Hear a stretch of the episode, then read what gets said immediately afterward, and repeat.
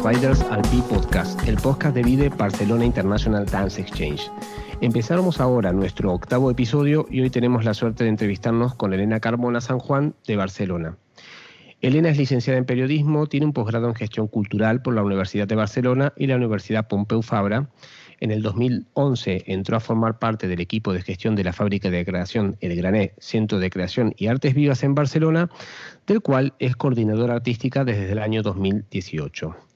Elena también ha co-dirigido el Festival Salmon en sus siete primeras ediciones, un festival de artes vivas que es una invitación para el intercambio, la acción y la reflexión, y que toma el movimiento como punto de referencia. Bienvenida, bienvenida al B-Podcast, Elena. Un gusto tenerte con nosotras. Hola, ¿qué tal, Sebas? Buenas tardes. Bueno, te queríamos preguntar inicialmente, porque sabemos que inicialmente eh, empezaste en tu ciudad, en Córdoba, y qué fue un poco lo que motorizó tus inicios en el camino de la gestión cultural y que también de alguna manera derivó en que, en que hace muchos años te viniste para la ciudad de Barcelona, eh, allá cuando empezaste, si mal no recuerdo, en el Centro Cívico Barceloneta, que fue cuando nos conocimos hace un buen de años, eh, y un poco lo que el recorrido que, te trajo hasta aquí eh, para estar instalada hace tantos años en esta hermosa ciudad. Vale.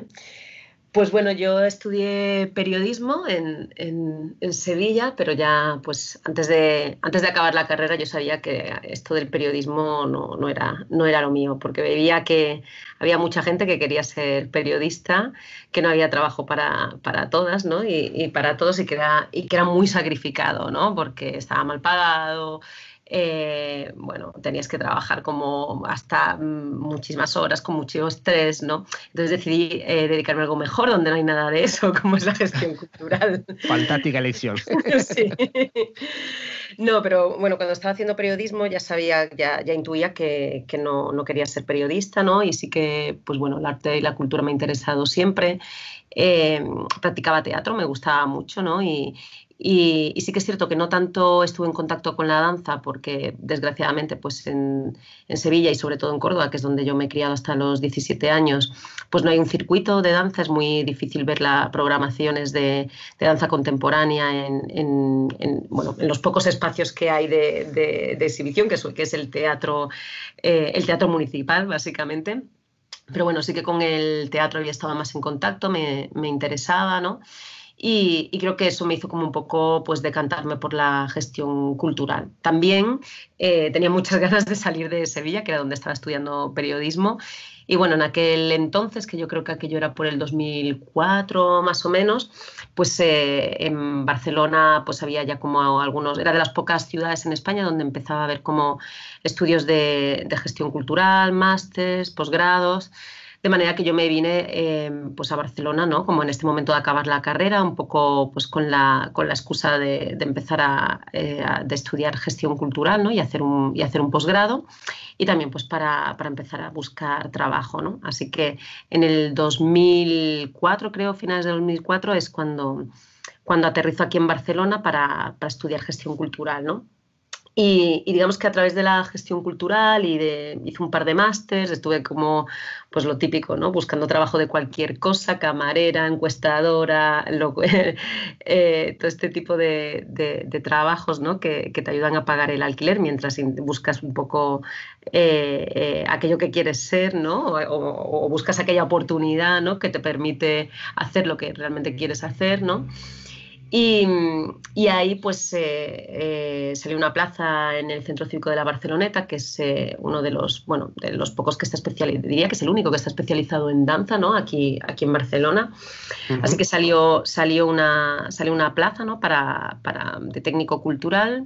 Eh, yo me presenté y, y, bueno, como no necesitaba en aquel entonces el nivel C de catalán, cosa que yo todavía no tenía, pues, eh, pues bueno, pude introducirme, ¿no? Así como bastante joven, eh, en lo que es la, gestión de danza contemporánea, ¿no? Que sí que, bueno, mira, eh, sí que es interesante el hecho de que yo, antes de empezar a trabajar en Barceloneta, había tenido muy poco contacto con la danza contemporánea. O sea, como te decía, sí que había trabajado con escénicas, o sea, sí que había, había visto teatro y, y, más había practicado, ¿no? Pero, pero con la danza sí que es cierto que, no había estado mucho en contacto, ¿no? Y, digamos que, bueno, pues que entrar en la Barcelona fue de alguna manera como mi, espacio también de aprendizaje, ¿no? Y, de, y como una introducción para mí al lenguaje así, de, al lenguaje de la danza, ¿no? Mm. Sí, estaría bueno que quizás le expliques a la gente que no conoce un poco cómo funciona nuestra ciudad, que em, lo que es un, un, centro como, como es el Centro Cívico de Barceloneta, ¿no? Quizás en las ciudades se conocen como centros culturales, pero no solamente eso, ¿no? Entonces, si, nos podrías compartir un poquito cómo fue tu entrada, eh, como decís, ¿no? esta puerta de entrada hacia la danza, y, en un espacio como el Centro Civil Barceloneta, donde convive mm, lo amateur con lo profesional, ¿no? Y, también otro, otro tipo de actividades, si podrías compartirnos. Sí, pues eh, bueno, los centros cívicos son centros culturales de proximidad, ¿no? que esto básicamente lo que significa que son espacios culturales eh, que trabajan de, alguna manera en los territorios o en los barrios, como, muy cerca de los vecinos y, los y las vecinas de, los barrios en los que se ubican, ¿no? como ofreciendo actividades culturales pues, de todo tipo, ¿no? de talleres, programaciones. La característica singular de, los centros cívicos aquí en Barcelona, y yo creo que los hace como muy interesantes, es que hay una especialización ¿no? en la mayoría de ellos, una especialización, eh, pues por ejemplo, que en el caso del Centro Cívico de la Barcelona era la danza contemporánea, pero hay otros especializados en gastronomía, eh, en teatro, en artes visuales. Y esto hace esta especialización también que, más allá de que programan pues, talleres de todo tipo, pero lo que, es, lo que es la programación artística o programación cultural, sí que pivota sobre todo en torno a la, especialización temática que tiene o disciplinar ¿no? que, que tiene el centro. Y eso mm, lo hace interesante porque también provoca que toda una comunidad ¿no? de tanto profesionales como amateurs eh, estén vinculados ¿no? a, estos centros eh, un poco en función ¿no? de la disciplina artística que desarrollan. ¿no? Creo que también es interesante como eh, este lugar entre ¿no? lo amateur ¿no? y, lo profesional, porque también, pues bueno, de repente son como espacios que transitan, pues eso, bailarines o coreógrafos que están empezando, coreógrafos que, y bailarines a lo mejor que ya tienen como más carrera, pero que, de alguna manera también los espacios de los centros cívicos facilitan como espacio de creación, ¿no? A, muchos artistas de, a muchos artistas de la ciudad, ¿no? Entonces yo creo que son como espacios muy, muy importantes, ¿no? Dentro de lo que son el ecosistema de, la creación y la difusión de, de las artes escénicas y en este concreto ¿no? de, la danza. ¿no? De hecho, pues, mm, Barceloneta para mí fue un centro, un, espacio de aprendizaje súper importante, ¿no? porque por allí pues, transitaban desde compañías que llevaban muchísimo tiempo ¿no? Eh, eh, dentro de la escena y con las que podías tener como eh, conversaciones muy interesantes que tenían que ver con, esa, con poner en valor ¿no? esa experiencia, a la vez que también pues, era como caldo de cultivo de, muchos artistas jóvenes ¿no? y era como la primera puerta seguramente a la ciudad de muchos artistas jóvenes o en aquel momento cuando, cuando yo empecé a trabajar había pues una generación ¿no? que, que había, se había ido a estudiar fuera, ¿no? que era pues, la, de mi generación, la del 81 justamente, eran artistas que habían estudiado fuera, como en lugares como por ejemplo la SNDO en Ámsterdam, en, y que de alguna manera volvían a, a, la ciudad, volvían a, Barcelona, y, y, la primera puerta que tocaban para empezar a trabajar y empezar a, introducirse, digamos, en un circuito semiprofesional o profesional, eran los centros cívicos, ¿no? Y claro, yo recuerdo pues, pues, eh, pues gente a lo mejor como eh, yo que sé, como por ejemplo Perafaura, ¿no? En, aquel momento que justo, que justo empezaba, eh, justo aterrizaba, o Sonia Gómez, ¿no? Que ya llevaba como un tiempo, pero sí que era como ha sido también como del centro cívico. Pues eh, tenías como la oportunidad también eso de estar en contacto con, con artistas que, que, ya llevaban un tiempo o, que estaban intentando como, como, arrancar en la ciudad y de alguna manera pues poder acompañarlos o poder ayudarlos en ese, en ese arranque. Sí, totalmente. Y además que en esa época todavía no teníamos en la ciudad el tejido que hay ahora, ¿no? De fábricas de creación, de varios teatros que ofrecen residencias, era bastante mínimo. Yo si mal no recuerdo en esa época, el único teatro, teatro que tenía residencias técnicas así super cookies era, era el Struck de Sabadell, ¿no? Pero tienes razón de que no que la que la Barceloneta era como la puerta de entrada para muchísima gente que se quería introducir en el mundo de la danza. Y ahí viene mi siguiente pregunta, ¿cómo impactó eso? Porque después vinieron un buen de cosas que te vamos a preguntar, pero ¿cómo impactó en, Elena eh, esta, esta, digamos, eh, vorágine y, y multiplicidad de artistas dedicados al movimiento con los cuales te encontraste, dialogaste y empezaste a trabajar? Pues para mí fue súper interesante, primero porque el, espacio de la Barceloneta, que mm, tiene un equipo que es increíble, un equipo humano de personas que llevan también muchos años trabajando y que para mí fue súper importante como poder también como ser acompañada ¿no? por ellos en los primeros, en los primeros, bueno, pues sobre todo en el primer año, ¿no? porque como te decía, eh, yo esto de la danza contemporánea no sabía muy bien de qué iba, ¿no? porque, porque había tenido muy poco contacto con ella y, para mí fue un espacio muy cómodo de aprendizaje también porque, porque bueno, no deja de ser como un centro cívico, un espacio que es, que, es serio, que es profesional, pero que no tiene a lo mejor pues, la visibilidad ¿no? que tienen otros espacios que son mucho más profesionales. ¿no? Entonces, em, pues bueno, te permite también como probar, te permite arriesgar, ¿no? te permite también como eh, imaginar, ¿no? Cuando todavía eh, lo que tienes a lo mejor son más intuiciones, ¿no? Que certezas en relación al contexto con el que vas a trabajar y que para mí en este caso, pues finalmente acabaría siendo el de, el de las artes escénicas y el de la, danza y, las artes vivas, ¿no? Em, sí que es cierto que el hecho de trabajar en un espacio por donde pasan tantos artistas tan diferentes, eh, te pone en relación con todo eso, ¿no? Y te pone en relación y, con, y, te activa una escucha, ¿no? Que, em, eh, de unas necesidades que, que, no son las mismas, pues como te decía, ¿no? de, un artista, las de un artista que está empezando ¿no? A, un artista que tiene como o que lleva como un recorrido más largo. ¿no? También trabajábamos pues, con, con, dentro de lo que es la danza contemporánea con artistas que venían eh, de lenguajes muy diferentes, ¿no? desde el flamenco contemporáneo, ¿no? como increpación danza, eh, performance, ¿no? como una línea más performativa, ¿no? como podía ser Sonia Gómez en aquel entonces, ¿no? a Pera Faura, que también estaba como en, en, en este lugar, así como entre la danza, la performance, las, las artes vivas, ¿no?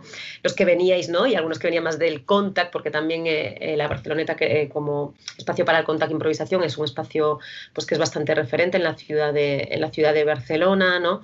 Quiero decir que toda, ah, pues toda esa diversidad, ¿no? A nivel de estéticas, lenguajes, pues también a mí me permitió como acercarme a la danza, ¿no? Pues con pues de una mirada como muy atenta, ¿no? Y, entendiendo también pues que, que todos esta, eh, toda esta, esta, diversidad lo que aportaba era como riqueza, ¿no? De alguna manera a, la mm. danza y, creo que, y creo que esa entrada fue para mí buena, ¿no? Entendiendo que para alguien que no viene de, la danza, ¿no? Como descubrirla en toda su, en toda su amplitud, ¿no? Y en todo en este abanico de posibilidades que, que, despliega y, y, de estéticas, poéticas, eh, pues me, permitió y creo que me sigue permitiendo como acercarme a, la danza, pues eso, con, como, con una mirada muy, muy abierta y, con capacidad de escucha, ¿no? Que yo creo que es algo como que se empieza a activar allí en el centro cívico, ¿no? De alguna manera por, por el contacto con tantos creadores y, creadoras eh, y que de alguna manera se mantiene hasta, hasta hoy, ¿no? En un centro de creación como, como el Grané, ¿no?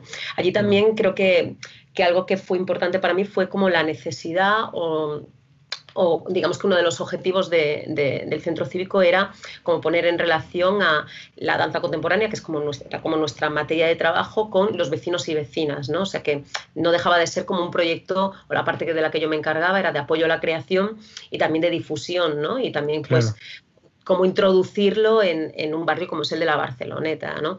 Y creo que también como esta pues bueno, esta mirada hacia la ciudadanía ¿no? hacia, o hacia los públicos ¿no? desde, desde los lenguajes artísticos eh, es algo pues, que, que, ya estaba ahí, ¿no? En, eh, allí en el 2004 en, en, mi trabajo en el centro cívico y que de alguna manera pues, también eh, se ha ido desarrollando, se ha ido desplegando y que ahora está muy presente en la manera también de gestionar el grané. Claro, bueno, y aparte tuvimos la suerte de que después de tanta danza no, saliste corriendo, te quedaste. No, me encantó, porque claro, claro. aprendí mucho en Barceloneta, pero tengo que decir que yo eh, cuando empecé a trabajar allí, claro, me tenía que poner las pilas con la danza y entonces eh, me dediqué a ver todo aquello que pasaba por Barcelona, o sea, todo lo que pasaba en, Barcelona iba, iba a verlo, ¿no? Y millones de vídeos también, como millones de lecturas también, porque claro, yo no tengo yo vengo de la gestión, ¿no? No vengo de, la danza y todo, que me considero una persona sensible, pues evidentemente también necesitaba como herramientas, ¿no? Pues para como poder eh, entender el contexto, ¿no? Y como para poder mm. entender también aquello con lo que estaba trabajando.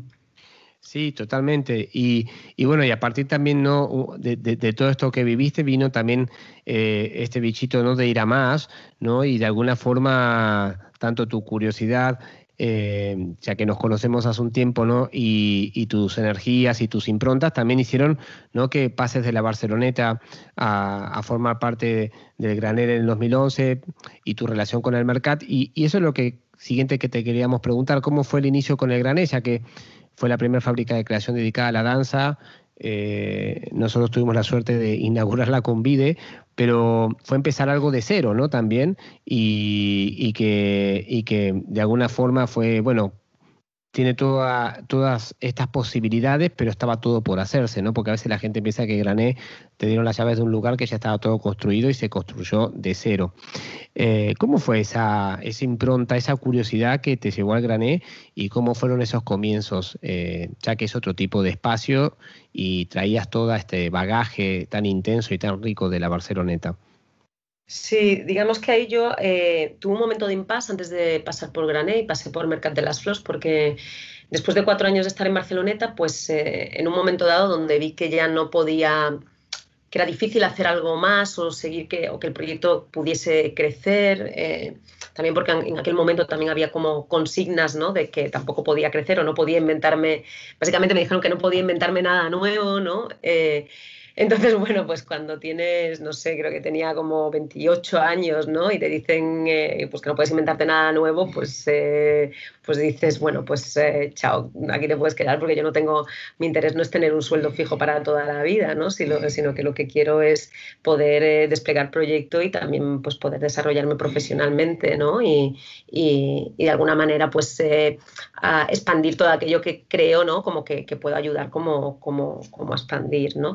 Así que, pues después de cuatro años dejé el centro cívico y ahí entré en el mercado de las flores, ¿no? Como muy, al muy poquito tiempo, como a llevar algunos proyectos de unas producciones específicas, ¿no? Eh, eh, que durante un año, ¿no? En el que el mercado trabajaba fuera del mercado y, hacía unas producciones que pasaban en el, barrio de, en el barrio de Poplasec, que es donde el mercado está digamos que ahí empecé como, pues bueno, a trabajar en lo que se dice como más en un circuito más profesionalizado de, de, de, la danza, si entendemos que, ¿no? Eh, originariamente, y que no era así, ¿no? Pero que los centros cívicos deben, eh, eh, teóricamente trabajan más como con artistas amateur o, artistas emergentes, ¿no? Y entendemos pues que, que Mercat de las Flores pues trabajaría como con, con, compañías ya profesionales, todo y que en la realidad no es tanto así, ¿no? Porque como, como te decía, pues finalmente por los centros cívicos, por suerte, ¿no? Pues eh, pasan artistas con diferentes trayectorias, ¿no?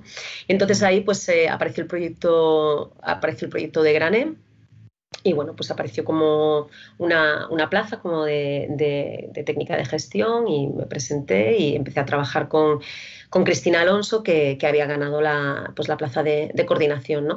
De manera que en el 2011 entramos dos personas a, levantar un proyecto ¿no? donde nos dieron pues las llaves en mano, todavía no había, o sea, era, era como una caja vacía, ¿no? había un espacio. Totalmente, sí había un espacio precioso, pero desde tenía, no había ni, internet, había como un genera, había un generador en la puerta para dar electricidad, todavía no había agua corriente, o sea, eh, estaba todo por hacer, ¿no? Y bueno, yo creo que ahí pues eh, las ganas que teníamos, ¿no? De levantar el proyecto y, y de, de, alguna manera con una hoja en blanco, ¿no? Cuando, yo creo que eso es muy bonito también cuando tienes la posibilidad, ¿no? De cuando, eh, de, de, un proyecto que es una hoja en blanco, ¿no? Como pues desarrollar ¿no? y proyectar y proyectar algo más a, largo plazo y hacerlo de cero, ¿no? Evidentemente, pues atendiendo ¿no? a, las necesidades de la ciudad, que era un momento también pues bastante, bastante complejo, ¿no? 2011, porque veníamos y estábamos en, en, la crisis del 2000, que había empezado en el 2008, de hecho. Em, y entonces en el, en el 2011 era todavía un momento pues de, pues de crisis, digamos, eh, eh, de crisis en España. El, sector lo estaba pasando pues bastante mal porque, pues bueno, lo que ya sabemos, ¿no? Como que era un momento en el que las compañías de alguna manera pues consolidadas, eh, empezaron a reducir pues, pues sus equipos, ¿no? Y si había la figura de, producción, pues es la primera de la que dejaron de, prescindir. También era un momento como de, cambio, ¿no? En la ciudad, en el sentido pues que había como algunos, algunos proyectos pues que habían desaparecido o estaban en tránsito, ¿no? Por ejemplo, pues uno de ellos era la caldera, ¿no? Que, que, pasaba, ¿no? Estaba, había estado durante muchos años en, había sido como, y, es, ¿no? pero había sido como un, espacio súper importante en la ciudad, ¿no? como eh, de alguna manera un espacio que es eh, eh, creado por una, pues una serie de coreógrafos y, coreógrafos y coreógrafas, ¿no? y, que, y que de alguna manera después de muchos años de estar en Gracia, pues por problemas con los vecinos tienen que, tienen que cerrar, ¿no? de manera que cuando Grané arranca, Caldera no existe. Por otro lado, también La Porta, que era como otro de los proyectos emblemáticos de Barcelona, pues también está en un momento de desaparición, ¿no? donde dejaban el, dejaban el espacio. La Poderosa también estaba con un momento también de cambio de espacio, de manera que Grané eh, aparece en un momento ¿no? en el que eh, pues digamos que lo, que es el, lo que había sido ¿no? el ecosistema de la, de la, danza contemporánea en Barcelona, pues es un poco desértico, ¿no? o es bastante desértico. Y em, aparte, eh, el proyecto surge en un momento complejo con bastantes recelos por partes del sector ¿no? y, profesional y con razón, ¿no? porque de alguna manera, eh, pues eh, Grané no deja de ser un proyecto institucional, ¿no? Es decir, es Ayuntamiento de Barcelona, o sea, es un, proyecto público gestionado por el consorcio el Mercat de las Flors, ¿no? De manera que cuando, cuando Grané aparece, pues toda la comunidad de profesional tiene los ojos encima del proyecto, ¿no? Como diciendo, bueno, en un momento en el que está desapareciendo, desapareciendo todo, ¿no? El ayuntamiento lo que hace es como crear un equipamiento nuevo, cuando en realidad lo que tendría que hacer, ¿no? Es apoyar todo eso que está desapareciendo, ¿no? Que es como la contradicción constante, ¿no? De, de, una ciudad como Barcelona, ¿no? Que de hecho ahora lo volvemos a ver, ¿no? Como, eh, por ejemplo, y con toda la reivindicación que están haciendo los compañeros y compañeras de cultura de base, pues eh, es un poco la misma que ya se hacía en el, en el 2011. ¿no? Entonces, de alguna manera, pues el proyecto aparece en, en un momento complejo, aparece también pues, con, con, bastante recelo ¿no? y con críticas por parte del sector ¿no? profesional. Y bueno, y con todo eso, pues eh, Cristina y yo pues intentamos eh, pues un poco en base a, la intuición y un poco a, lo que entendíamos ¿no? que podían ser como las, las necesidades del momento, pues empezamos a desplegar el proyecto, que prácticamente pues el primer año supuso poner en marcha el proyecto, o sea, poner en marcha el equipamiento, ¿no? Desde pues comprar los muebles, como... Sí, eso es lo que te iba a decir. Me acuerdo tus, tus, tus, aventuras a IKEA, así que para que la gente no piense que todo es glamour, ¿no? No, no, no, o sea, el primer año fue entre visitas a entre visitas al IKEA, eh, trabajando con, eh, con, internet, con un, con un, USB enchufada, enchufada al teléfono y, bueno, y, como imaginando también, o sea, proyectando un poco lo que podía ser, pero muy entre el, el, ahora, es decir, en tengo que comprar todo desde, la, desde eh, el teléfono que voy a poner encima de la mesa, ¿no? A, imaginar cómo, cómo queremos que sean los espacios o qué tipo de muebles tienen que haber, a, a la vez que tienes que ir desplegando el proyecto porque a todo esto, en el momento en el que nosotras abrimos el edificio, no, no, quiere decir que estamos como unos meses como para ponerlo en marcha, ¿no? Sino que mientras nosotras lo ponemos en marcha, empiezan a entrar las compañías por la puerta a trabajar, porque no había espacios de trabajo, ¿no? Con lo cual, eh, pues bueno, pues, pues había que llevarlo las dos cosas a la vez y claro, pues esto fue los primeros años, los primeros años de, Grané, pues fueron una locura realmente, ¿no? Porque eran, era echar horas, echar horas y al proyecto porque no, no se acababa nunca, ¿no? Ya no solo por todo lo que había que hacer, sino por todo lo que estaba pasando más eh, evidentemente pues no había tantos espacios en la ciudad, por lo tanto era una de las pocas puertas también a las que llamar, ¿no? Y eso significa también que, ah, pues bueno, que la cantidad de mails, la cantidad de reuniones, ¿no? Que, eh, que tienes que hacer también pues eh, cuando formas parte, ¿no? De, o cuando eres un equipamiento público de, ah, de una ciudad como, como es Barcelona, ¿no? Mm. Bueno, sí, realmente eh, eso llevó un tiempo, ¿no? Como nos estás compartiendo, pero también de alguna forma eh, también tienes en otra, en otra cosa más, que además de todo esto que nos compartís y que está buenísimo que la gente lo sepa, ¿no? Em, cómo es empezar de cero, porque es empezar de cero de verdad, también inició también tu, eh, camino y, tu recorrido con lo que tiene que ver con la escena internacional, ¿no? Una vez que el Gran empezó a, a rodar, ¿no? Entonces, em, te quería preguntar eso también, ¿cómo fueron tus primeros contactos una vez que el Grané pudo, digamos, pudieron dejar de comprar muebles de Ikea, vamos, y empezar también a, tener un poco más de espacio para toda la parte que tiene que ver con la programación, con los artistas, con las convocatorias. ¿Cómo fue también ese momento de decir, bueno, vine a Barcelona y ahora de Barcelona también empiezo a conectarme con, otros países, tanto de Europa como de otros continentes?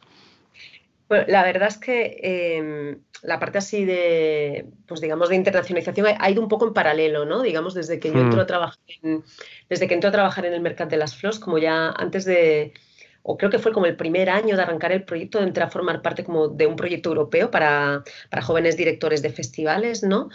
Eh, esto fue pues justamente en el 2011 y y ese contacto me permitió, o ese proyecto para mí fue como una puerta de entrada al contexto internacional, ¿no? Porque de alguna manera el proyecto lo que consistía era, pues había una red de, de, festivales de Europa, se llama FIT, eh, Festivals in, Transition, que no estoy segura de si es muy bien, si existe todavía pero de alguna manera pues era un programa que duraba todo el año y que acogía a un grupo de, de curators, de programadores, programadoras, ¿no? de productores, de productoras de, de toda Europa eh, pues los acogía en, estos festivales, ¿no? Y había como unos encuentros con profesionales, seguir las programaciones, una parte más de, de formación, ¿no?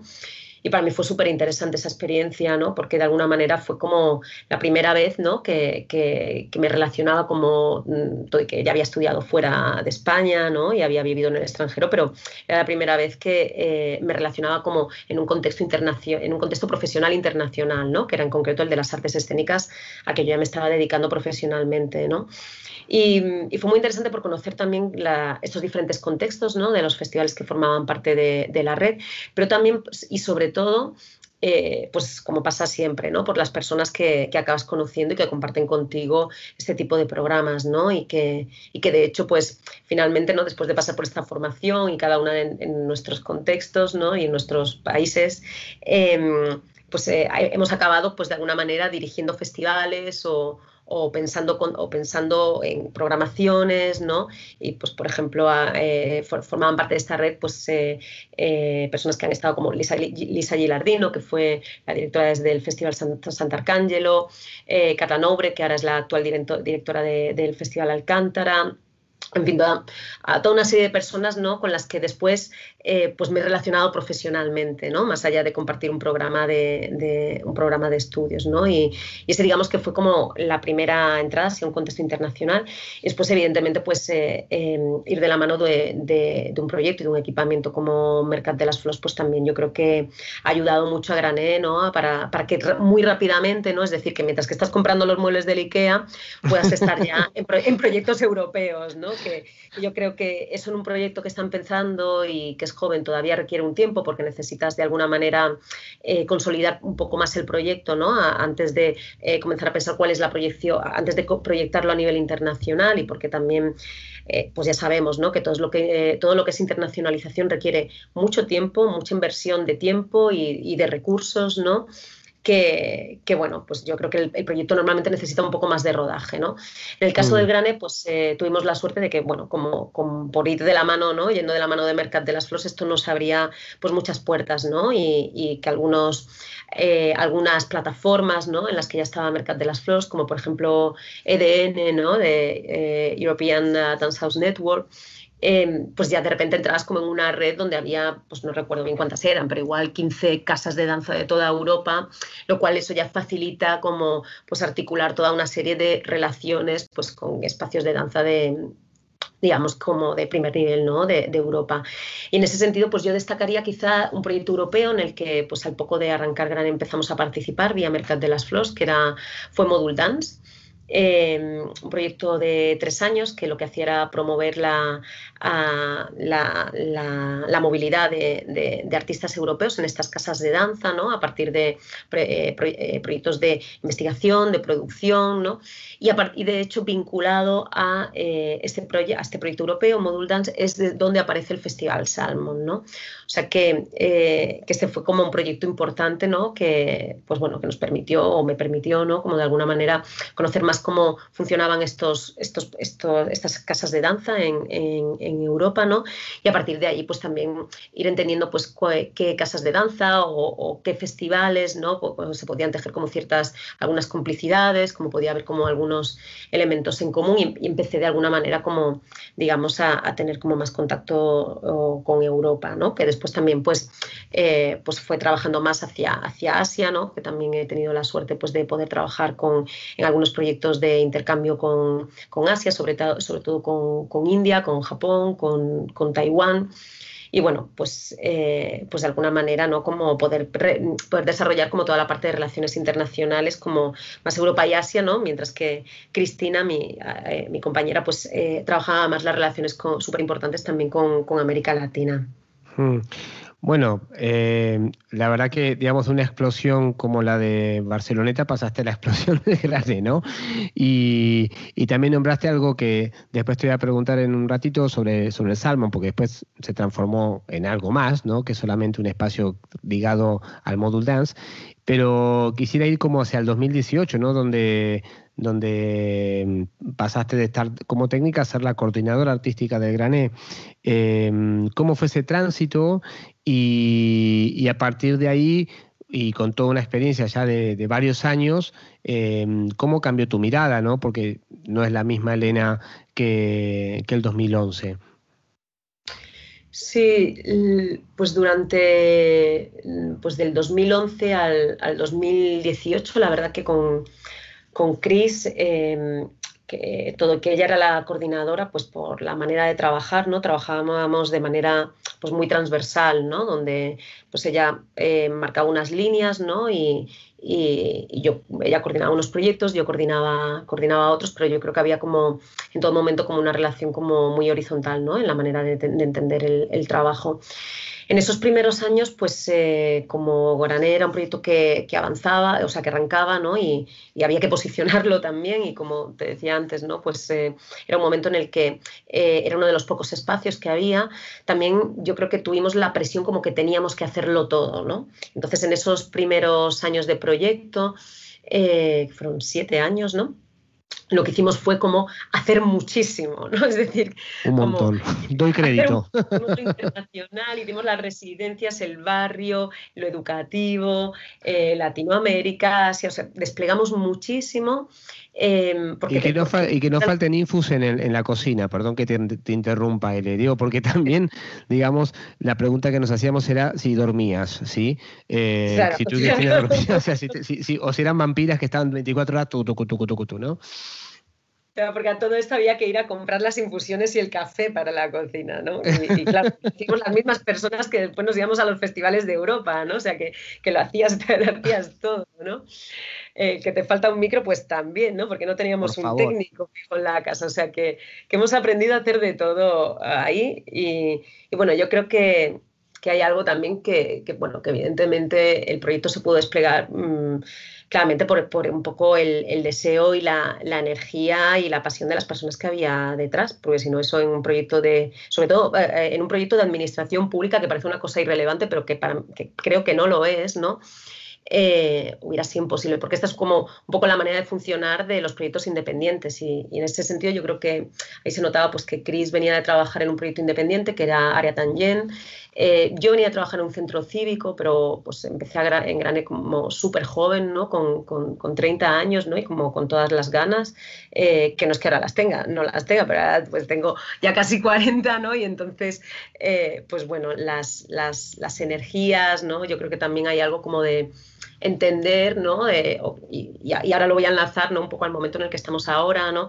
En, que también eh, forma parte del proyecto, ¿no? Entender cómo podemos trabajar eh, de manera eficiente y de manera más sostenible, ¿no? Y, de manera también como desarrollar proyectos que eh, puedan funcionar más allá de la pasión eh, y, de la, y, de las horas extras que tengan que ponerle ¿no? las personas que trabajan en ellos, sobre todo cuando son proyectos eh, de titularidad pública, es decir, cuando son proyectos públicos. ¿no? Mm. Yo creo que, que, que, nuestra responsabilidad también es pensar en proyectos que pueden funcionar con los recursos que tienen. ¿no? Y de alguna manera, pues esto es lo que yo he intentado en los tres años ¿no? que, he estado y que estoy eh, en la coordinación. Es decir, que si lo que habíamos hecho en esta primera etapa era desplegar ¿no? lo máximo posible para de alguna manera eh, poder dar respuesta a necesidades y también posicionar el proyecto, Em, ahora lo que tocaba era quizá hacer un poquito menos y profundizar más en, estas líneas de trabajo que, eh, pues que habíamos marcado, poder profundizar más, poder trabajar un poco mejor, de manera más eh, eficiente, poder también sistematizar ciertas maneras de, ciertos lugares del trabajo, ¿no? como lograr más sistematización, afianzar equipo. ¿no? De alguna manera, estos fueron un poco los objetivos que yo, yo planteé en estos tres años de coordinación. Era había una línea, una línea en lo que respecta a lo que es la coordinación artística continuista, ¿no? en el sentido que tampoco estaba proponiendo nada súper innovador, ¿no? Todo y que había cambios en, en, el proyecto en relación a lo que veníamos haciendo, pero sí había como una conciencia de intentar trabajar mejor, ¿no? En el sentido, mm. De poder profundizar más en los proyectos, de que el equipo también pudiese trabajar mejor y, las, y como mínimo las horas que le tocaban, poder desconectar cuando llegas a casa a poder desconectar, ¿no? Y no tener que estar pendiente del WhatsApp, de los mails, ¿no? Es decir, como encontrar un poco más, eh, poder también encontrar un poco más el equilibrio entre, eh, entre el trabajo y la vida de las personas que trabajan ahí todo y que seguimos trabajando con la misma pasión y la misma energía, ¿no? Pero yo creo que que de alguna manera lo hacemos como un, poquito más ordenadamente, ¿no? También porque en, estos, eh, en estos primeros años, en estos siete primeros años, el ecosistema ha cambiado, ¿no? Eh, de alguna manera, pues aparecen otros espacios como que, habían desaparecido y que reaparecen, como es la caldera, ¿no? Ahora la caldera también es un espacio de creación que de alguna manera forma parte de, la red de, fábricas y ya Grané no está solo como espacio de danza, ¿no?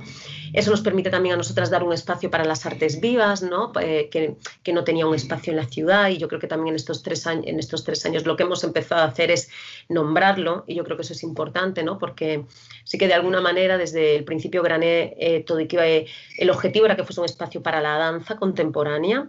Em, desde el principio pues, ha ido acogiendo a artistas que trabajan en estos lenguajes más híbridos, más a caballo, ¿no? entre, entre la danza, las artes visuales, el teatro visual, ¿no? Y, porque yo creo que es algo como muy innato en la danza y en la coreografía, no porque haya sido eh, que también seguramente por las personas que han habido detrás del proyecto y por esa sensibilidad, pero porque la danza yo creo que y la coreografía es en general como muy acogedora ¿no? de, de, otras disciplinas, ¿no?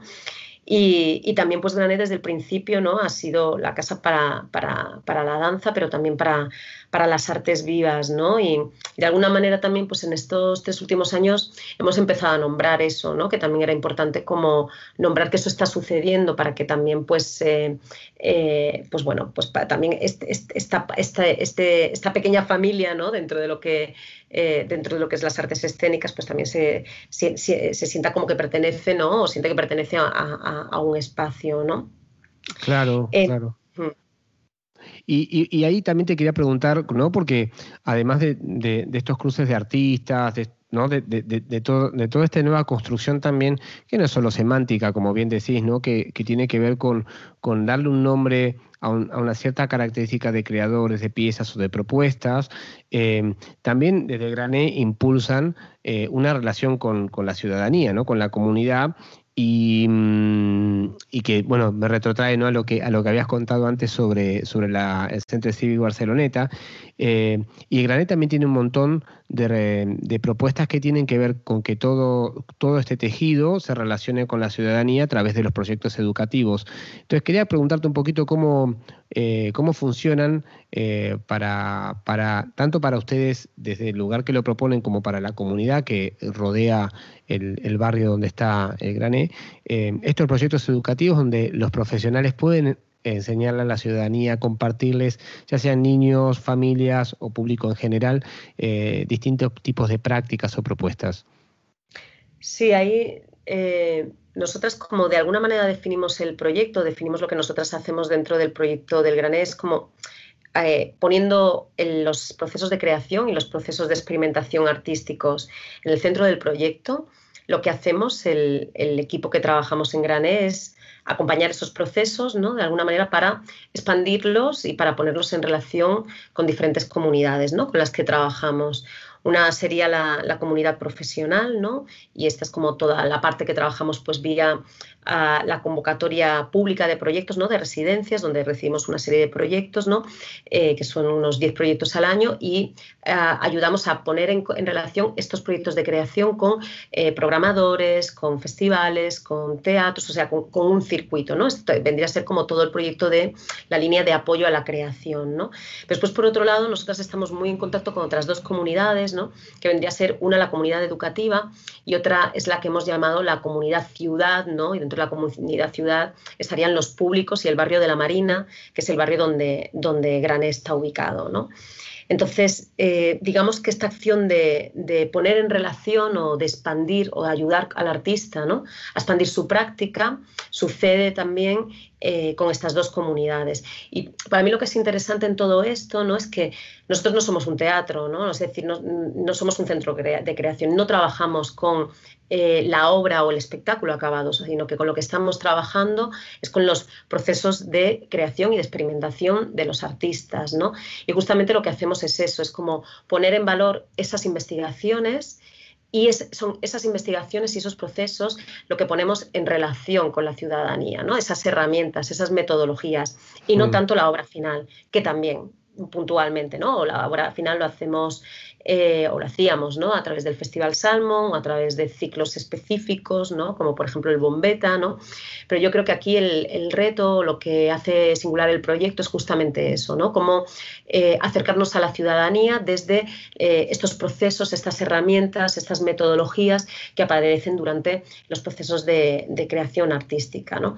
Con el barrio, por ejemplo, pues hemos trabajado mucho desde el principio, ¿no? pero sobre todo en los últimos cinco años, ¿no? Donde de alguna manera el, proyecto empieza a estar como un poquito más maduro y eso nos permite también pues eh, eh, poder entender también qué es lo que nosotras podemos aportar, ¿no? A un barrio como es La Marina, que es un barrio eh, periférico de Barcelona, ¿no? El barrio de la zona, el barrio de la zona franca que es un barrio que hasta hace dos años, creo, no tuvo, no, tuvo no, no, llegó el metro, ¿no? Como para que nos hagamos una idea de lo que mm. estamos hablando, ¿no? Entonces, eh, eh, con el barrio, pues ahora mismo estamos trabajando con unas 10 escuelas del barrio de la Marina, que van pues desde jardín de infancia hasta, hasta institutos. Y, lo que hacemos es que trasladamos estas preguntas ¿no? que el artista se hace dentro del estudio a estas investigaciones. El artista las despliega también dentro del aula con los alumnos y, y con los profesores. Es decir, que lo que se comparte con ellos es justamente estas investigaciones, estas preguntas que aparecen en los procesos de creación eh, se, comparten dentro de, se comparten dentro del aula, ¿no? Y por lo tanto, de lo que se participa ¿no? Eh, en el centro educativo es justamente esto, ¿no? de, de que es una investigación artística que puntualmente en algunos proyectos, como es espectados, eh, como es creadores en residencia, pues puede tener eh, una forma, o sea, puede, puede, ser un proceso creativo, ¿no? Que, que acaba en la creación de, de, una pieza o de un espectáculo que es una co-creación, ¿no? Entre, entre alumnos y, y, el artista, pero otras veces no, es simplemente pues el artista que, que de alguna manera pues eh, está en el aula trabajando con, con los alumnos o, o, facilitando herramientas también a los profesores, ¿no? Para, para compartir estos lugares de estos lugares de pregunta. Intentando también como que sean espacios, digamos, más, espacios horizontales. Donde de alguna manera no es la figura del artista como que irrumpe en el aula. Como atraer respuestas, ¿no? Sino que de alguna manera lo que hace es abrir preguntas, donde la idea es como responderlas en la medida de lo posible, ¿no? Entre todas. Aquí también, eh, en lo que es todo el trabajo educativo que estamos haciendo en las escuelas, es, es muy importante puesto el trabajo que estamos haciendo de mediación con Artefactum, que es quien, son quienes nos acompañan ¿no? en, en, en, todo, en todo este trabajo.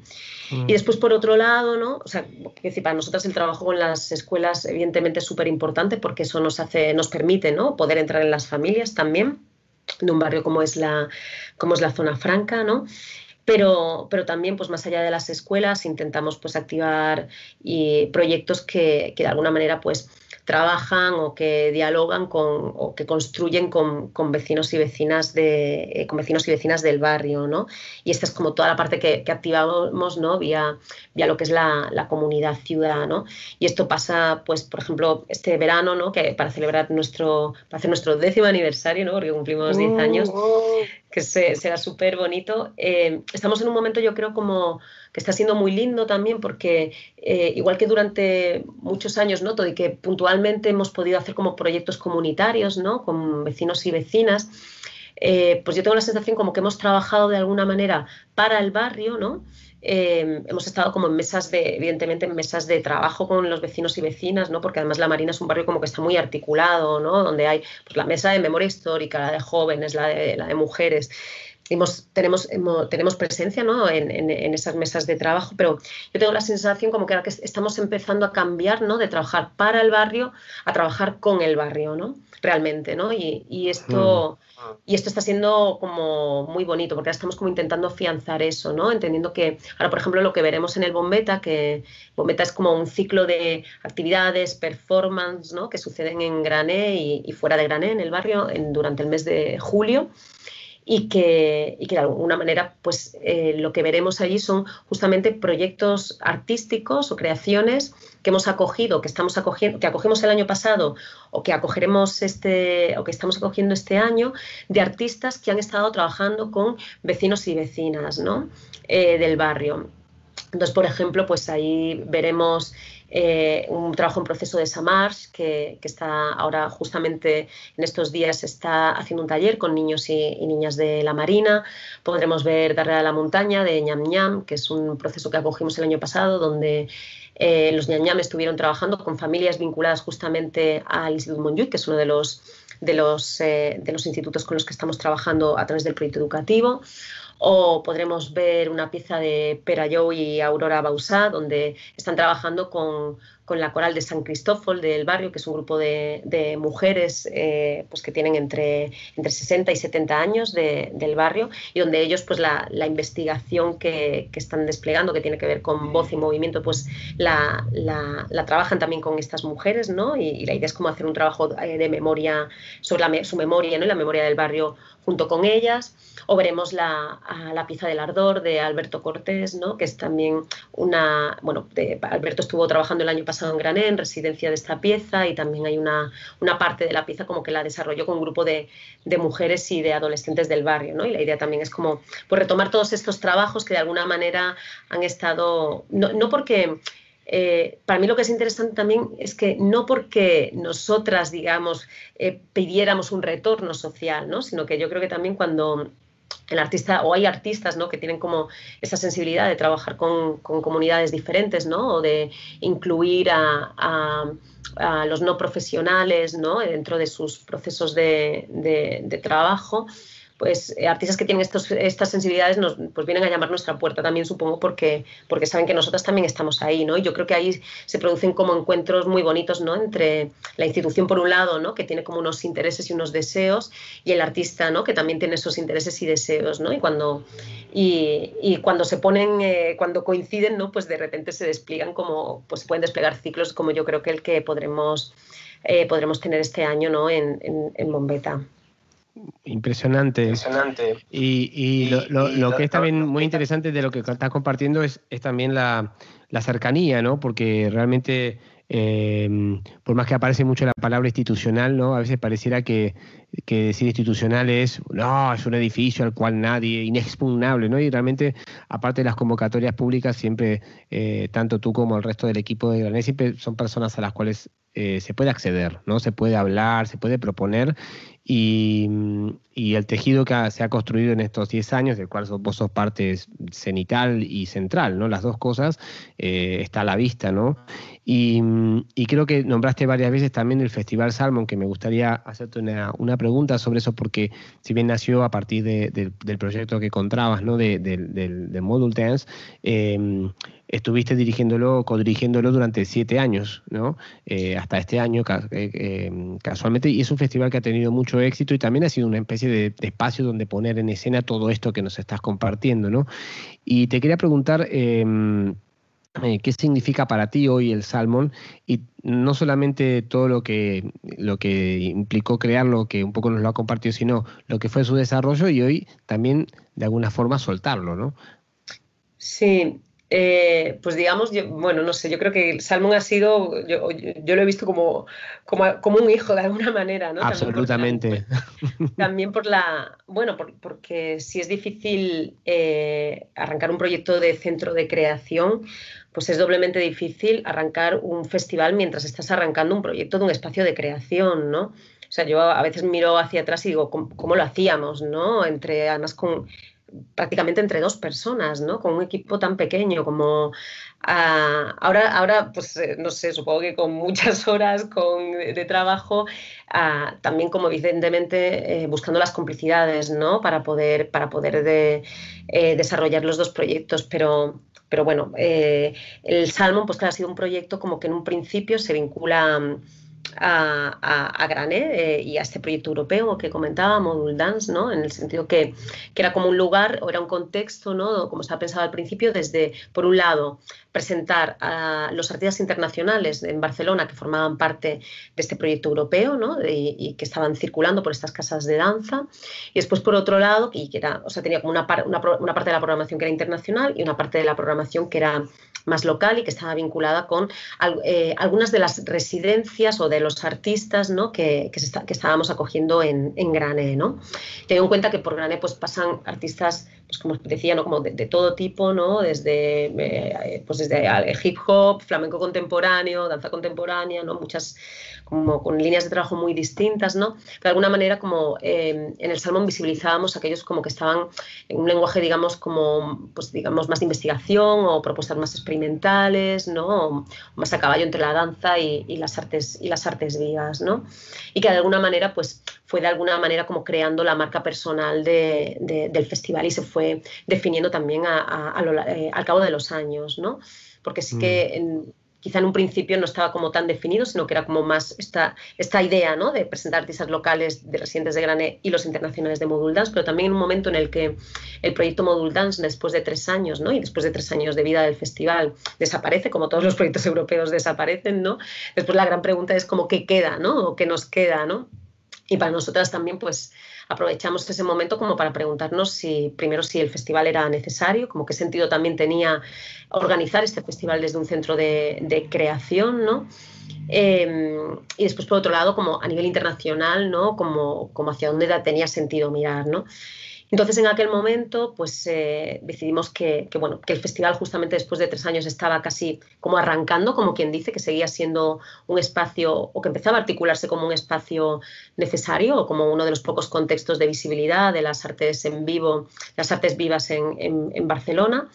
Eh, así que como pensábamos que esto era necesario ¿no? y como Granes seguía necesitando como un espacio también para la visibilidad del trabajo de algunos de sus artistas, pues decidimos cómo darle continuidad al festival. Evidentemente también hay eh, súper importante todo el apoyo de Mercat de las Flors, ¿no? por tanto no, no, solo en recursos, sino también en lo que esté la posibilitar y facilitar como ese espacio ¿no? para las presentaciones, que es tan importante. ¿no?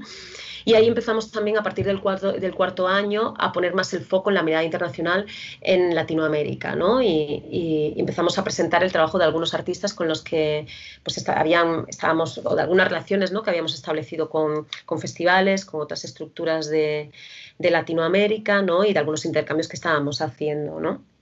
Y entonces, digamos que que yo creo que en eso, a partir del, de hecho, pues a partir del cuarto, quinto año, yo creo que también el festival, seguramente porque es como el recorrido natural de ciertos de los proyectos, de los proyectos, ¿no? Como que necesitan como un tiempo, ¿no? De, de arranque, de rodaje, hasta que realmente como hay un cierto posicionamiento, ¿no? Y esto suele ser como el cuarto año, ¿no? Ah, y hay más visibilidad, ¿no? Y, y, de alguna manera, pues eh, el festival, como yo creo que al cuarto año también como que se empieza como ya a, empieza a encontrar como su agenda, ¿no? Dentro de, dentro de la ciudad.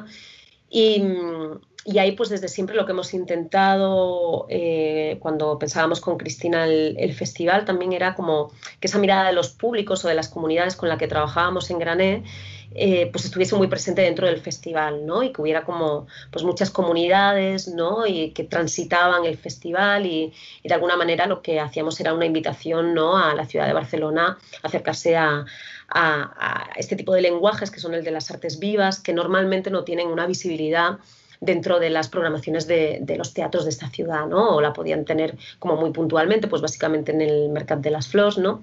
Ahora, por suerte, pues el Teatro Ayura también pues, eh, pues tiene una, una, programación un poco más heterogénea, ¿no? Y también está, está incluyendo pues, eh, pues propuestas más de danza contemporánea y artes vivas. Pero digamos que la aquel entonces, pues después del Festival LP de la Porta o del Neo, ¿no? De festivales que, de artes vivas o, o secciones como la sección irregular del Mercat de las Flors que trabajaban más en esta línea, pues la, ciudad volvía a ser un desierto, ¿no?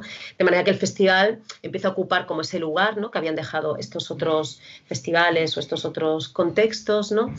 Y, y, de alguna manera pues empieza a, también a conformarse como un referente tanto para, el público de la ciudad ¿no? como también pues a nivel, a nivel internacional. ¿no? Yo creo que quizá lo interesante que ha aportado el, festival a la ciudad es que pues quizá un público que no es el asiduo ¿no? de, las artes vivas o de la, o de la danza contemporánea, ¿no? pues venga ¿no? a, a, ver este tipo de, este tipo de propuestas. ¿no? Que evidentemente pues después tiene, eh, han convocado también como a un público más, más uh, profesional, ¿no? Eh, digamos que también llegado un momento, ¿no? Y, así como me preguntabas un poco como, como, el tránsito, ¿no? Y como el soltarlo, ¿no? Y, y yo creo que también en este eh, bueno, en el momento también en el que en el que yo entro a hacer la coordinación de, de, de Grané, ¿no? Y también como con esta idea de la sostenibilidad ¿no? de los proyectos y, de mm. los recursos, ¿no? Eh, también empezamos a trabajar con la idea de que el Salmon deje de ser un proyecto de grané y se convierta eh, en un proyecto de ciudad, ¿no? Em, cosa que no es nada fácil tampoco, ¿no? Porque evidentemente, pues algo cuando es pequeño, ¿no? Y, está eh, organizado, pensado desde, eh, desde una o dos personas, pues es, más fácil eh, de articular, sobre todo, o sea, más fácil en, términos como que, como de, poder desplegar el proyecto, ¿no? Como de tiempos de trabajo, ¿no? O como de llegar a acuerdos, ¿no? Y, evidentemente, pues cuantas más personas hay en la organización de un evento, pues más compleja que también más rica, ¿no? Por otro lado, se hace esa organización y ese, y ese pensar, ¿no? El, eh, en, en, este caso en el festival. Nosotras llegó este momento ¿no? en el que, por un lado, por un tema de recursos, ¿no? que de alguna manera pues, eh, eh, organizar el festival cargaba mucho lo que era la gestión del centro de creación ¿no? y, y de alguna manera también estaba como ocupando demasiado protagonismo. ¿no? Es decir, que si estás haciendo el festival y quieres hacerlo bien y, y quieres que el festival se proyecte, hay algo como de, de, toda la potencia que tiene el espacio de creación que no llegas nunca a tocarla, no, no llegas nunca a poder profundizar, ¿no? porque de alguna manera los dos son proyectos como... Uh, que requieren mucho, demandan, son muy demandantes eh, y finalmente el festival es como el proyecto más visible y es el que de alguna manera acaba como pues eh, mm, necesitando más atención, parece. También es el que atrae más atenciones de fuera, ¿no? Eh, y, festivales yo creo que sí que hay como pues teatros, ¿no? O, artistas o otros espacios que pueden, que pueden de alguna manera pensar o crear festivales, ¿no? Articular festivales, pero al final espacios, espacios de creación no somos tantos, ¿no? No hay tantos, ¿no? Y, y, poder profundizar en el acompañamiento de la creación ¿no? Y, no estar tanto en la exhibición y en el trabajo de públicos, pues finalmente hubo también como un decir, bueno, pues vamos a, vamos a dejar el festival un poquito, a dar un paso atrás, que no quiere decir como soltarlo ¿no? del todo, pero vamos a dar un paso atrás para poder eh, poner más el foco en el centro de creación y también como tener una mirada más de ciudad en, el, en, lo que es el festival. ¿no? Y ahí es donde, pues bueno, en un primer momento, pues eh, Cristina Alonso, que había sido la coordinadora de Grané, sale de la coordinación y, empieza a llevar lo que es más la coordinación del festival, que eso ha sido los dos últimos años, donde Grané ha estado más como proponiendo contenido, pero no, no tanto coordinando el festival. Y, cuando hablo de Grané digo también yo, que era quien llevaba la coordinación, eh, la coordinación del festival, ¿no? Eh, que la, la, curaduría pues la hemos trabajado siempre entre Cristina y yo durante estos, eh, durante estos, durante estos años, ¿no? Y, ahí pues ya desde el año pasado, ¿no? Donde fue cuando lanzamos como este OS, SOS, ¿no? Algunas estructuras de la ciudad con las que, que son muy cómplices, ¿no? Y, y que nos conocemos y hemos trabajado eh, pues desde hace tiempo, ¿no? que eran la Caldera, la Poderosa y Antic Teatra, y lanzamos este SOS, ¿no? por, un poco por la sensibilidad que estas estructuras tienen para trabajar con artistas o por una mirada cómplice ¿no? con, la que, tenemos con ellas. ¿no? Y les decimos, eh, esto o lo sostenemos entre todas o, desaparece. ¿no? En el sentido como que Granella no podía llevarlo más sola, también por un tema puramente administrativo, ¿eh? también como también de bueno, la carga que supone para Grané y para Mercat de las Flores llevar solas este festival, ¿no? más el proyecto Mercat, más el proyecto de, de Grané. ¿no? Y ahí es donde empezamos a, bueno, pues a partir de este OSOS que llega en plena pandemia, ¿no? Empezamos a, a pues eso, a pensar juntas cómo, pues cómo podemos de alguna manera sostener el festival, ¿no? Em, para de alguna manera también que pueda pensar en una forma como de alguna manera como más estable, ¿no? O darle como más vida más allá de la gestión de graneo de estas cuatro estructuras, ¿no? Y ahí también eh, se introduce como un equipo curatorial externo, ¿no? Que está formado por cuatro, por cuatro artistas. Eh, empezamos a entender cómo empezar a trabajar juntas, ¿no? Con la complejidad de los tiempos que nos han tocado vivir, que son pues una pandemia mundial, entre otras cosas, y después, pues evidentemente una forma que no es fácil, ¿no? En el que hay pues cuatro estructuras que, forman parte de, la gobernanza, más cuatro artistas que no han trabajado nunca juntos, ¿no? Y que, y que se, se encargan de los contenidos, ¿no? Y estamos ahí pues un poco entendiendo cómo, cómo, cómo, navegar, cómo navegar juntas, ¿no? En lo que hemos decidido que serán dos ediciones, la edición del 2021 y la eh, edición del 2022, ¿no? Porque también entendimos como que necesitábamos como unos tiempos un poco más largos, eh, porque también todo el desenlace del festival y de cómo va a ser, eh, llega bastante tarde, todas las confirmaciones de los presupuestos por parte de la institución llegan también bastante tarde, ¿no? Y también pues nos damos cuenta que necesitamos como tiempo para entender eh, cómo trabajar juntas, ¿no? Y en ello estamos, ¿no? También eso, trabajando en estas otras temporalidades, intentando también activar como, que yo creo que es la parte quizá, una de las partes más interesantes donde estamos ahora, que es cómo activar colaboraciones entre, las, entre estas cuatro estructuras, ¿no? Eh, en el, entre festivales, ¿no? Eh, que quiere decir pues toda una serie de actividades o de residencias o un itinerario ¿no? que sucederá entre febrero, o bueno, entre ahora primavera del 2021 ¿no? y, y febrero del 2022 del año que viene, que será la próxima edición del festival, ¿no? Y esta parte del entre, de alguna manera, pues será como un tejer relaciones y complicidades entre estas cuatro estructuras, más otras cuatro estructuras internacionales que se han sumado pues, a, este camino de, dibujar un entre festivales, ¿no? Que yo creo que también en este tejer complicidades, estas estructuras nos estamos conociendo mejor, ¿no? Y estamos también entendiendo realmente todo y que eh, ya nos conocíamos desde hace tiempo, pero no habíamos trabajado nunca juntas, ¿no? Así como en un proyecto casi permanente, ¿no? Que está mm. siendo el pensar este ¿no? Y en cómo hacer que, que, sobreviva más allá de la edición del 22, ¿no? y, claro. Sí, y bueno, está siendo como muy bonito también, ¿no? Como conocer más en profundidad estos otros proyectos, ¿no? Y yo creo que de alguna manera también esto es lo que quedará también en la ciudad, en lo que es el ecosistema de creación artística, ¿no? Que sea como, pues estas complicidades, ¿no? Que se van como a activar más entre, entre las estructuras que estamos formando parte de la gobernanza. Mm. Bueno, y, y, además, toda esta historia que tiene tejida, el salmón ayuda a entender eh, qué es lo que sigue, ¿no? O sea, de alguna forma.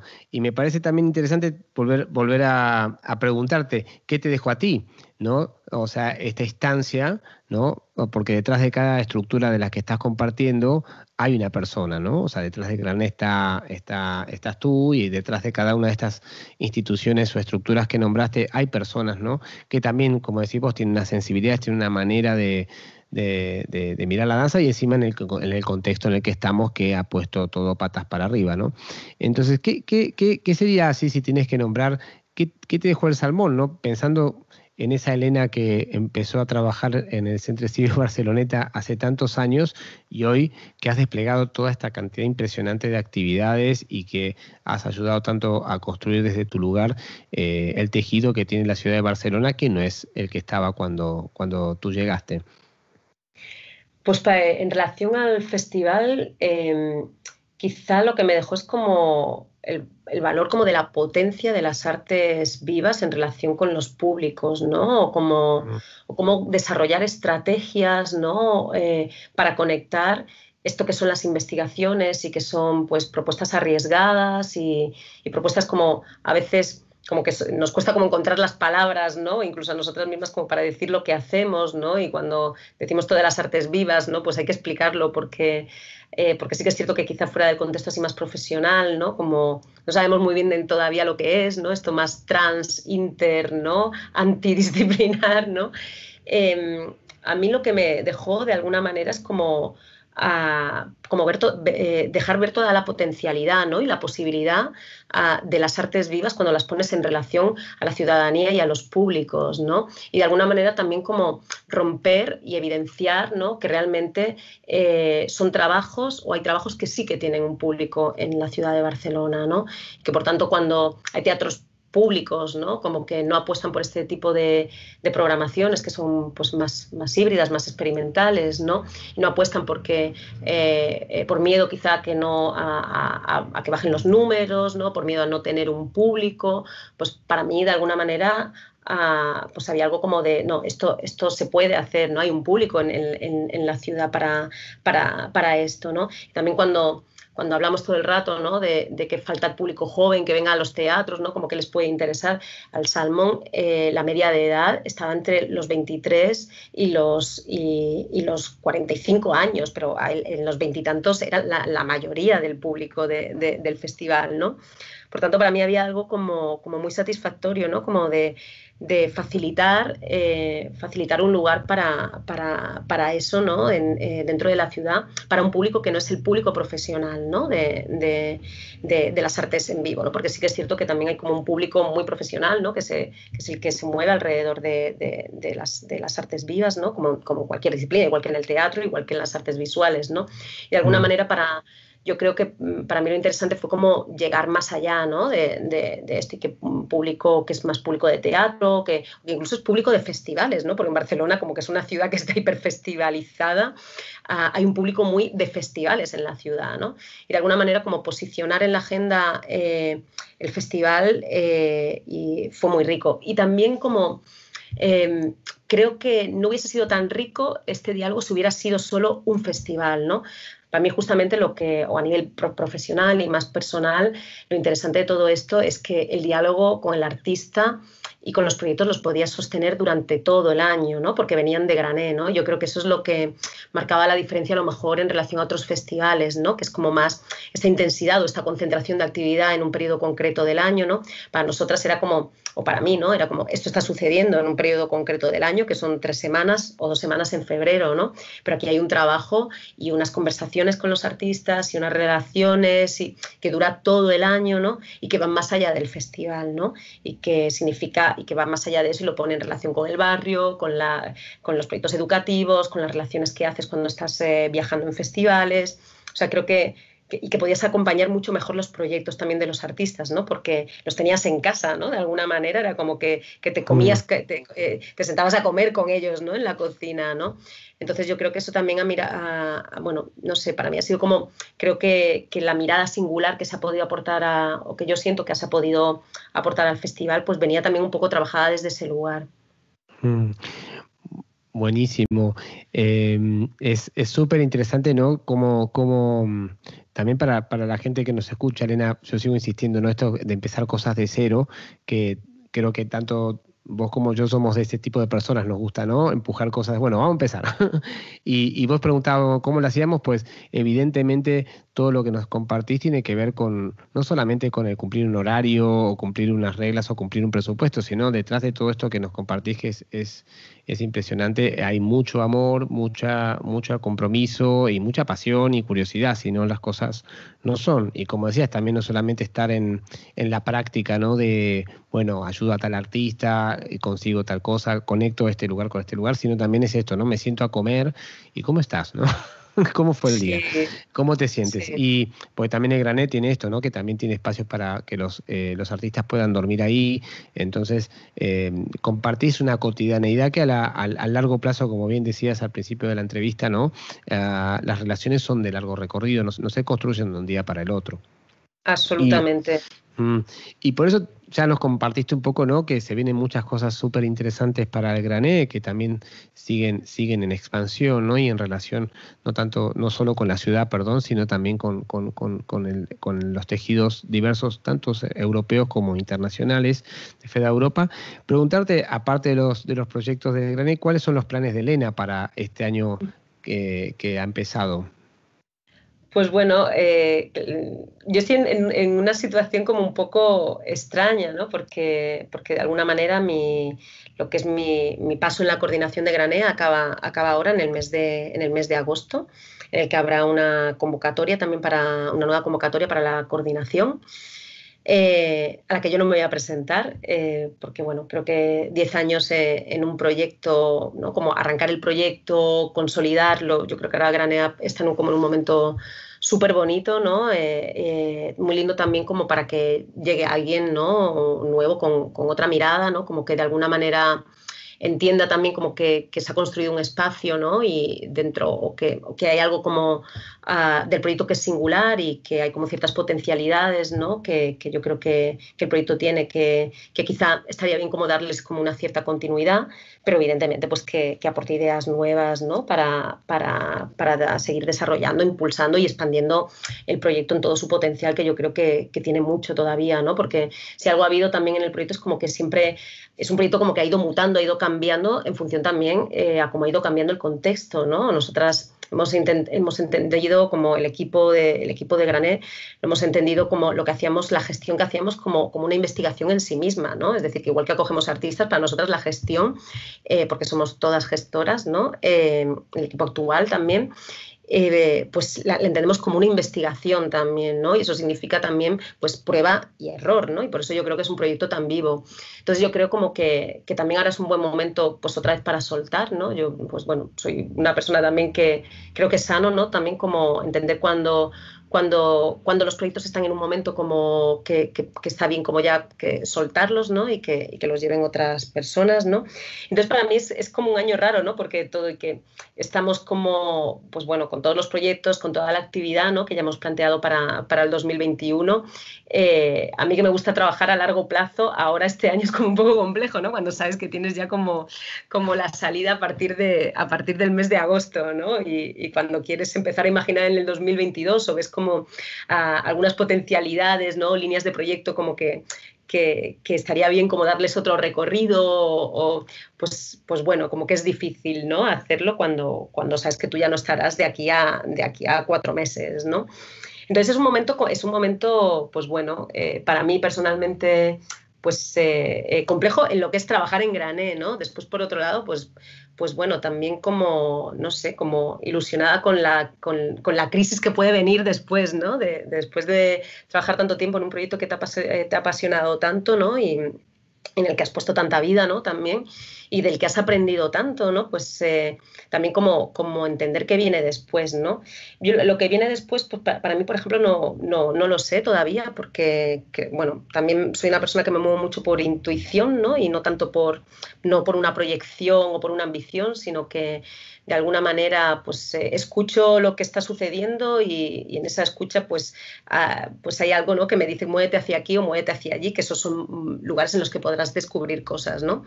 Entonces quizá esa intuición y esa escucha es lo que ahora me ha dicho o me ha dicho como, bueno, pues ahora después de esto eh, mantente a la escucha, ¿no? Que algo, que algo seguro, que algo seguro vendrá, ¿no? Así que nada, pues estoy como eh, pues por un lado eso, como con esta complejidad de trabajar, de no poder trabajar muy a largo plazo este año, ¿no? Como muy en lo que estamos haciendo ahora, ¿no? Y con toda la presencia en el, en el ahora y acabar de atar, dejarlo todo lo mejor atado, ¿no? Posible para que cuando, cuando, cuando llegue alguien nuevo, ¿no? A coordinar Grané, pues se encuentre como con un equipo que funciona estupendamente como ya es, ¿no? Porque hay un equipo increíble ahora en, en, en, en ¿no? Con, con, Raquel, que lleva la comunicación, con Chita, que lleva la parte, toda la coordinación técnica, y Ari, que coordina, coordina mogollón de proyectos y toda la parte más de, mediación.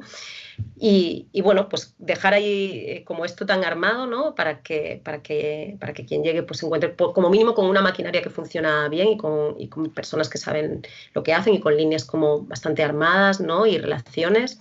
Eh, eh, pues ya de alguna manera atadas.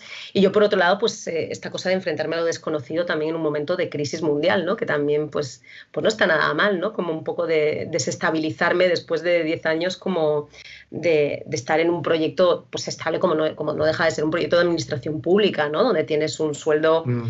a final de mes, ¿no? Y donde trabajas como con unas condiciones que, que, te dan como una cierta estabilidad, ¿no? Yo creo que llegar a los 40 y desestabilizarme, pues, pues quizá me viene bien también. pero bueno, ya, lo veremos. ya lo veremos. Pero bueno, en todo caso, como, no sé, estoy con ganas también como de esta otra etapa de, ver un poco qué es lo que, qué es lo que deviene o qué es lo que acontece, ¿no? Totalmente. Sí, y, no, y además eh, eh, piensa que hace si, si, si, si nos retrotraemos a lo que nos contaste al principio, desde que llegaste a Barcelona van 17 años de un avanzar muy fuerte, ¿no, Elena? Y que, y bueno, mira hasta dónde te trajo, ¿no? Es, muy potente este lugar eh, en el que estás y también eh, el dejar de avanzar en, en, ciertas estructuras o maneras o formas como las que nos compartías recién, no implica que en la pausa que te puedas tomar eh, esa curiosidad tan tuya no encuentre un nuevo sitio donde, donde seguir moviéndose, ¿no? así que es también muy valiente de tu parte decir, bueno, ya está, ahora a ver qué viene, ¿no? Así que, digamos, eh, espero que no, te vayas de Barcelona, que te, que te quedes Nunca se sabe, me iré a donde me lleve la corriente o no, nunca se sabe. No, no, pues, pues si dejas Barcelona te seguiremos acompañando desde aquí. Eh, pero, si, la dejo no la dejaré para siempre, eso seguro. No, eso seguro que no. Porque es una ciudad que me apasiona, ¿no? Y donde y bueno, tengo muy buenos amigos y amigas y aparte, pues bueno, es un hervidero cultural, o sea que hay que, estar aquí conectada, ¿no? También. Pues Elena, te queremos agradecer muchísimo todo lo que nos has compartido. Eh, es un placer, eh, repito, no ver todo esto que nos has contado porque deviene en, en, una relación de un tiempo largo, donde, donde todo tu camino lo pudimos este, saborear y escuchar y, y es obviamente para creo que para la gente que nos escuche y nos está escuchando va a ser muy, muy, muy enriquecedor y, evocativo, ¿no? Para, demostrar que, las cosas salen y suceden cuando uno pone todo lo que, has puesto eh, en todas estas actividades y proyectos que nos has compartido. Gracias, gracias Sebas por la, por la invitación también a, bueno, a compartir esta, esta, esta experiencia de estos, de estos años en mi paso por Grané, por el festival. Y, nada, muchas gracias. a ti. Em, pues estuvimos con Elena Carmona, eh, coordinadora general del Salmon, en este octavo podcast de el Barcelona International Dance Exchange VIDE. Nos vemos en la que viene.